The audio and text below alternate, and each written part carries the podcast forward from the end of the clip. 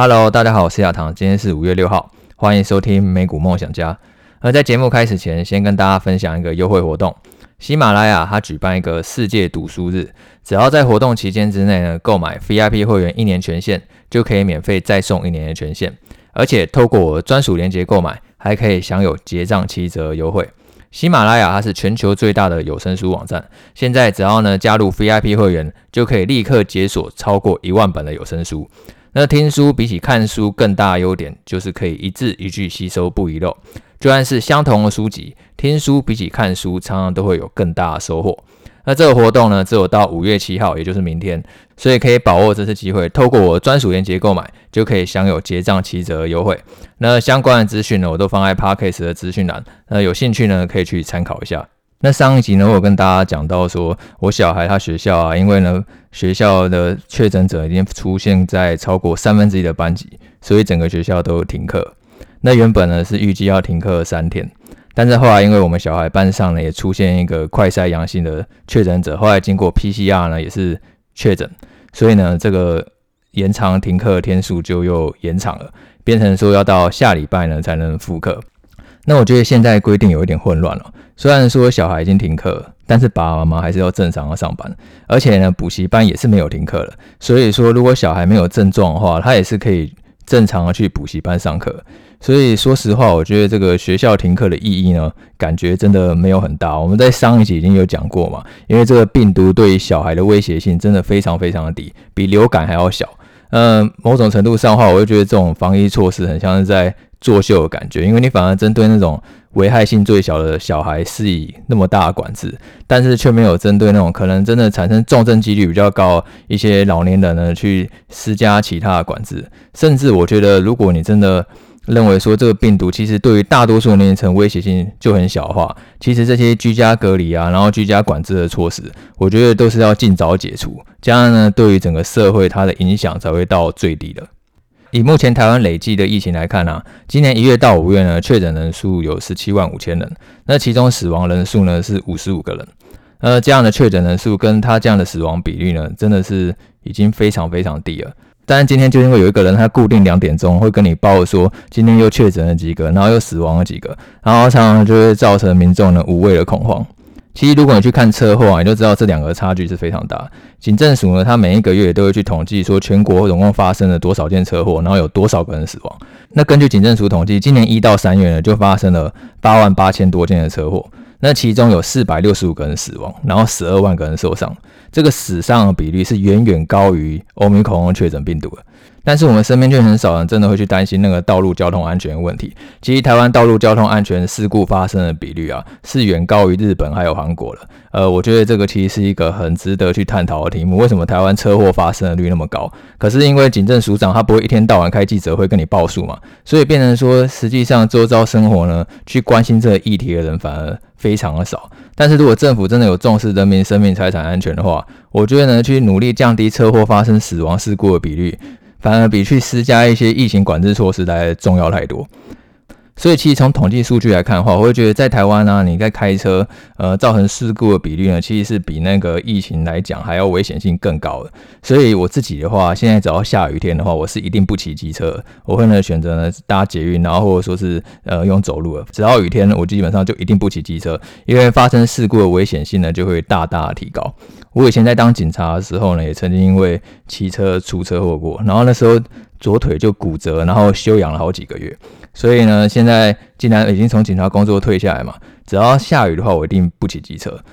我觉得下雨天骑机车的危险性其实比疫情来的严重太多。那因为这波疫情的关系，其实已经造成有些人他会有点恐慌嘛，所以变成说他只要有一点点症状啊，其实可能也许也没有很严重，甚至是无症状。但是只要发生快筛阳性，他就觉得好像末日来临了，然后他就通通都要跑去急诊室。那你这样的话就会造成医护人员很大的困扰。现在医护人员已经非常忙了，但是你不要把那个急诊当门诊一样，急诊它就是要处理危急的、重症的、危险的。所以假设说，呃，本身是轻症的或是无症状，其实就是乖乖待在家里就好了。我前几天我有发现我的女儿好像有轻微的流鼻涕的症状，可是就过两天，其实她就已经完全好了，然后现在已经生龙活虎了。现在因为疫情的关系，那些站在第一线的医护人员呢都非常非常的辛苦，呃，就尽量呢把医疗资源呢就是留给需要的人，不要因为疫情的关系太过恐慌，然后没事就跑去急诊，把医疗资源呢留给真正需要的人。那我们来讲一下今天的节目内容。我每周二呢会固定跟大家分享最新的美股展望，然后还有投资策略应对。那周五这一集呢会来跟大家聊聊美股的基础知识，希望大家从开户到分析都能独立上手。而这个单元呢就叫做美股菜喵向前冲。其实上一集呢是叫做美股菜鸡了，可是后来呢我在那个群组 po 的时候，就有一个叫喵菲特的人，他就是说他觉得想要改菜喵。其实我觉得“菜喵”这个名字也蛮可爱的，喵喵还是比鸡可爱太多嘛。嗯、大家也可以呢，对这个节目的名称呢有什么意见的话呢，也可以留言给我知道。你觉得“菜喵”比较好听呢，还是“菜鸡”比较好听呢？那这个群组呢是没有对外公开，它是一个就是我私底下一个赖群组，它是去年呢就是成立的。当时其实希望说，哎，可以呢有一个呃园地，然后让大家呢一起去讨论美股，然后一起互动。那为什么后来这个赖群组没有继续对外开放呢？是因为这个诈骗集团真的是太猖獗了。这个赖群组是去年呢我成立了，然后有 po 在那个粉丝团上，但是后来呢就一大堆诈骗集团涌入哦。那赖的管理机制呢比那个脸书还要更烂。脸我之前脸书有发生一个那个诈骗账号，他就冒充我的本名，然后还有那个大头贴。然后我就检举他，检举说他冒充我的身份，然后脸书很快就回复我，他回说你不能证明他不是我，然后我也不能证明我就是我，所以这个诈骗账号就没有办法处理，你知道吗？脸书就等于说让这个诈骗账号跟我同时存在，所以所以脸书它基本上就是对于这个诈骗账号就是摆烂装死不处理的状态。那赖更扯，因为我刚刚不是讲到说诈骗集团都涌入我那个赖群组嘛，然后那个那些诈骗账号就一直检举我的账号。变成说我不能在那个群组里面发文，然后也不能回复发言，然后让那个诈骗集团那个群组里面乱。所以后来想想，这样真的不行，因为他这样的是一直发生。变成说反而身为那个赖群主的管理员是不能去管理那个群主，就非常莫名其妙啊。反而变成乞丐赶庙工，变成诈骗集团猴子当大王这样子，就那个群主就整个变得乌烟瘴气的。然后只要这些诈骗账号检举我成功的话呢，我就要被锁二十四小时。所以我只能趁我解锁的时候呢，尽可能把那些诈骗账号都尽量的清除，然后就不开放任何人加入。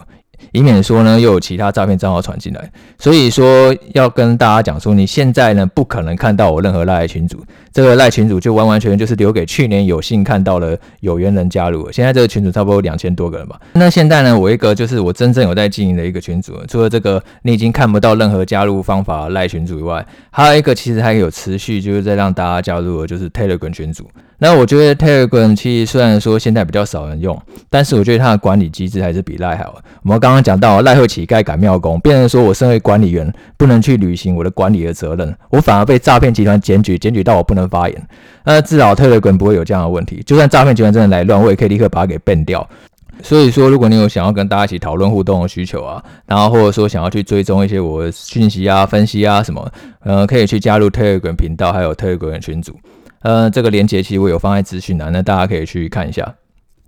那还是跟大家宣导一下，不管是 Telegram、Line 或 FB，反正到最后一定会有人去又仿冒我名义，然后要去骗你的钱、骗你的感情等等的。那你就是记得一个最简单的诀窍：主动私讯你的一定是诈骗。我不可能有空去私讯你，然后呢跟你问安、跟你问好，绝对不可能。我每天光看呃你们的讯息器，有时候就已经快要看不完了。所以主动私讯你的一定是诈骗。那这个是最简单的方法，只要有人主动私讯，你就直接把它给封锁掉，这样就对了，你就不会有任何的困扰。这就是最简单防止诈骗的方法。好，今天的节目内容呢，其实主要就两个。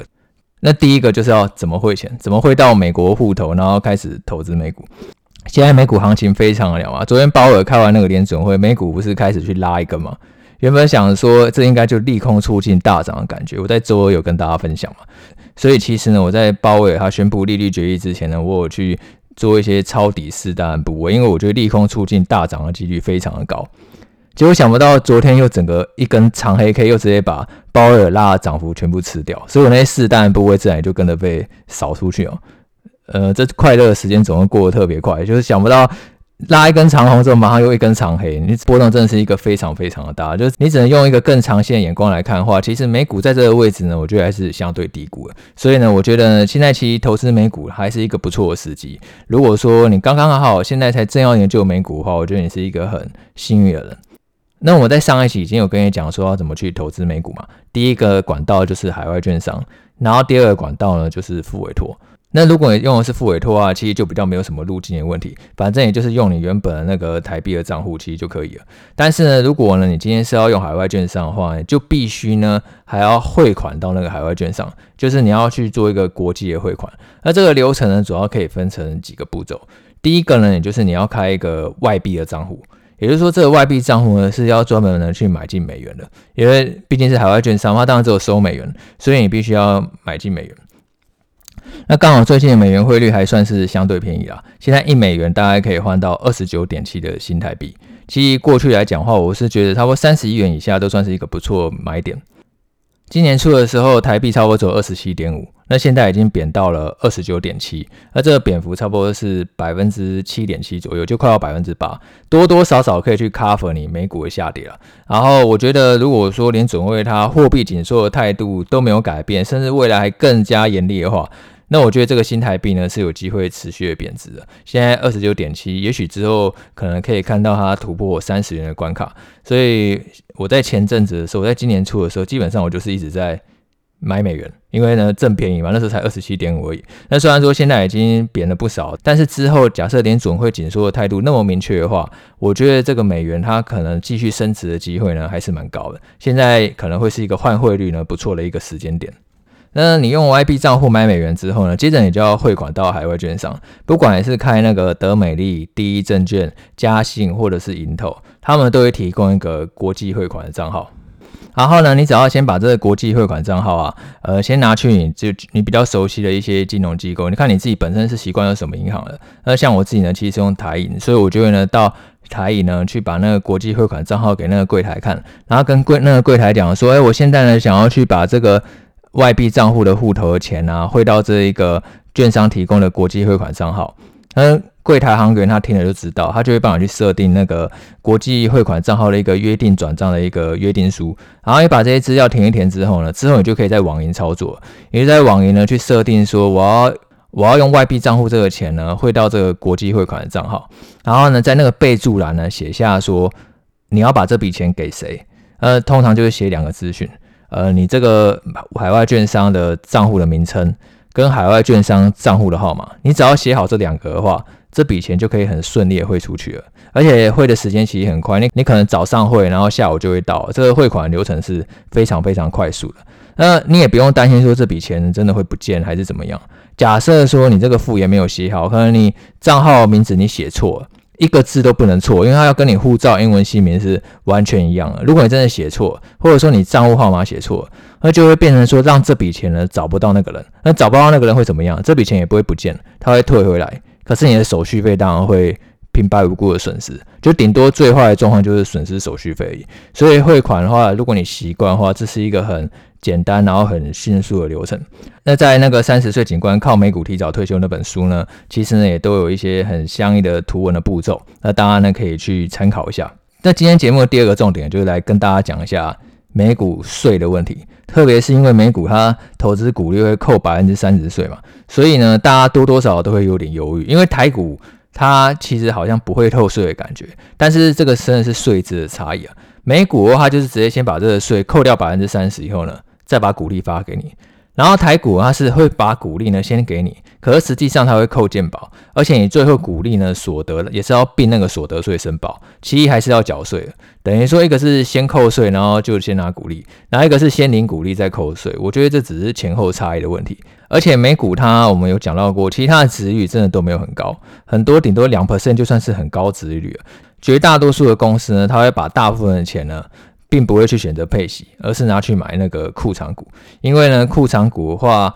它可以让在外流通股数变少，然后从而去推升它的每股盈余成长嘛。那这样的话就很容易造成它的股价会有一个更高的上涨动能。特别是最近美股它整个就是跌烂嘛，今年到现在还是在一个相对的低点。那如果是真的好公司，那种现金流很强的。好比说，之前苹果宣布了九百亿美元库藏股，然后 Google 也宣布了七百亿美元库藏股。虽然说 Google 没有配息，然后苹果的配息也没有很多，但是他们这几百亿美元库藏股给它砸下去。假设说股价真的就是越跌越鸟的话，那也没有关系啊。这些库藏股它反而可以利用这个低价呢，反而去买回更多的股票。那这样的话就会让流通股数减少得更快。那之后开出来的每股盈余就会很好看。即便说你感觉股价短线跌了，那之后长线上涨行情呢，反而会是更可观的。所以对股利扣税呢，我觉得这件事情其实是不用太在意了。但是有时候你可能真的完完全全就是一个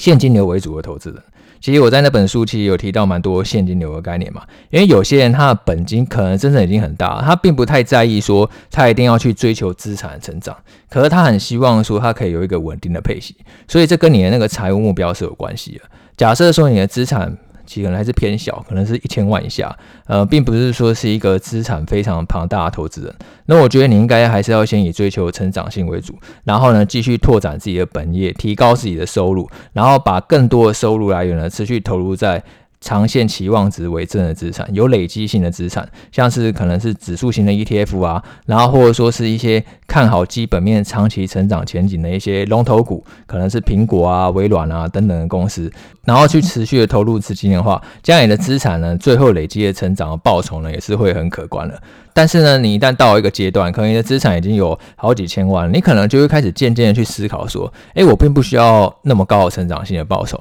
但是我比较希望说，它可以去稳定的配发股利给我。所以我在三十岁警官靠美股提早退休这本书呢，其实就有介绍几个可能是现金流取向的产品，像是公司债啊、特别股，或者说是有一些美国 ADR，它配息也是不会扣税。ADR 是什么意思呢？它白话来讲的话，就是外国公司在美股上市的股票。那美国公司它会扣百分之三十的股利税嘛，但是并其他国家呢，并不一定会扣百分之三十，每一个国家都不一样。那有的国家甚至是完全不用扣股利税。那最有名的可能就是英国公司发的股票，像是英国呢，它有一家公司叫做英美烟草，它是全球主要的烟草公司，然后现在殖利率呢差不多百分之八左右。然后它基本上呢，它发的股利，因为是英国公司发的关系，所以它就完全不会扣税。这殖利率百分之八也是完完全可以去实拿的。然后我们刚刚不是讲到那个赖群主吗？我们赖群主那有一个人，他就非常的特别，他的名字就叫 BTI 财富自由。然后三不五时偶尔也会出来分享，他分享说他买了很多英美烟草，然后买了两千万。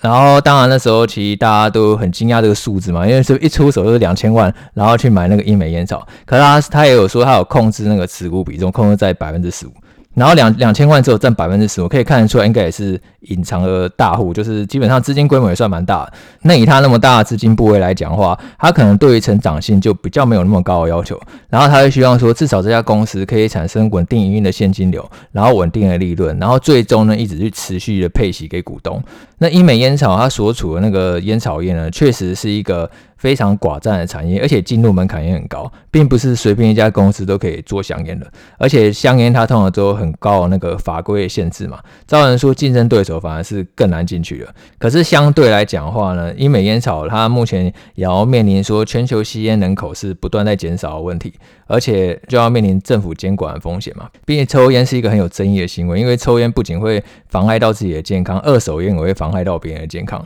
所以要不要投资这样的公司，当然是因人而异啦，跟你个人的价值观有关。那英国公司除了像是英美烟草上市以外，其实像是联合利华或者说是壳牌石油，他们也都算是英国 ADR，所以他们配息也都是不会扣税。假设说你是一个比较重视现金流的投资人，那你可能就可以从这方面找寻一些选股的灵感。那这样的话，也许就会找到一个适合你的股票。然后其他像是公司债啊，或者说是债券型的特别股啊，因为它配的是利息，也是不用扣税的。那这两个其实应该之后导读也都会聊到。我们现在就还是先 focus 在税制的部分。